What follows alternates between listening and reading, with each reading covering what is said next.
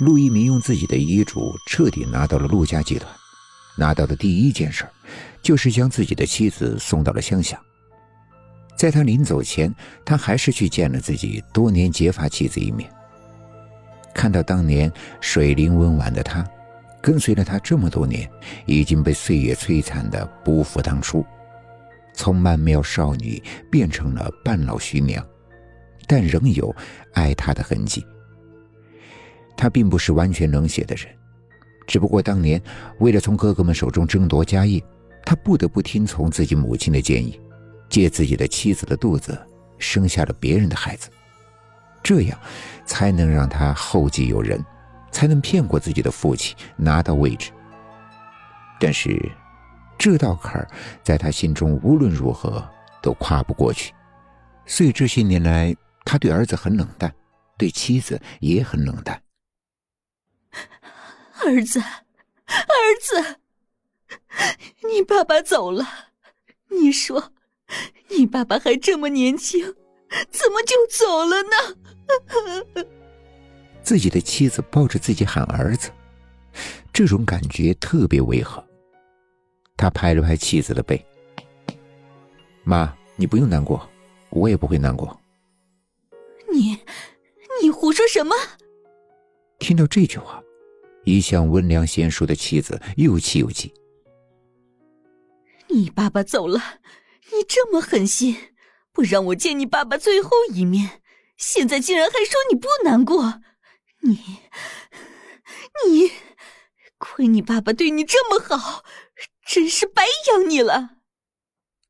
陆一鸣诡异的笑了一下，你，你还有脸笑？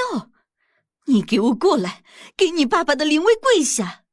妻子说着，就要拉着他进屋，给自己的灵位下跪。陆一鸣甩开他的手，你干嘛？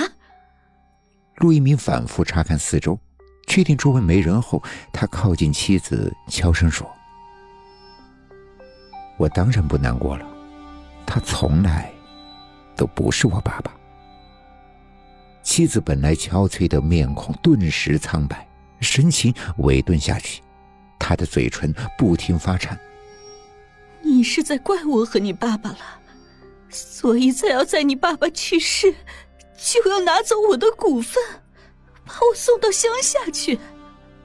陆一鸣没有留意到妻子没头没脑的话，他看了看表，马上要开董事会议了，不耐烦起来。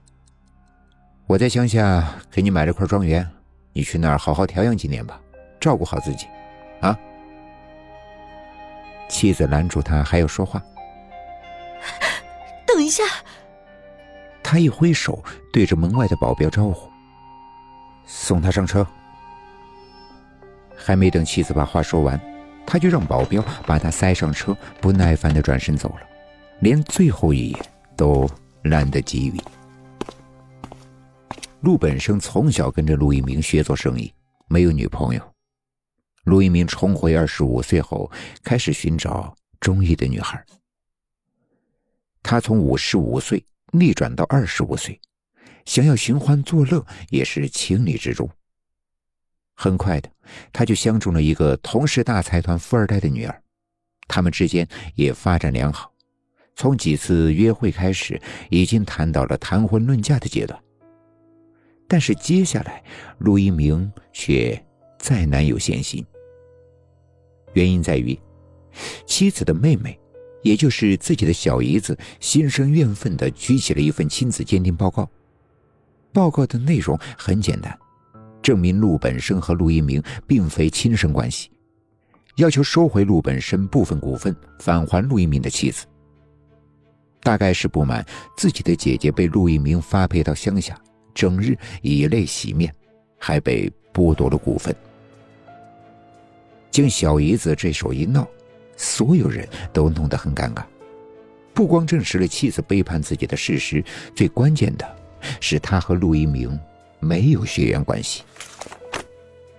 陆一鸣翻出当年做好的亲子鉴定，却被小姨子一口咬定是假的。他说当年是纸质鉴定，很容易造假，但他的这份亲子鉴定是陆一鸣还在世的时候他亲手送检的，日期都印在上面。陆一鸣也能反咬一口，说他送检时并不能证明样本就是取自陆一鸣和陆本生，难不保是故意造假。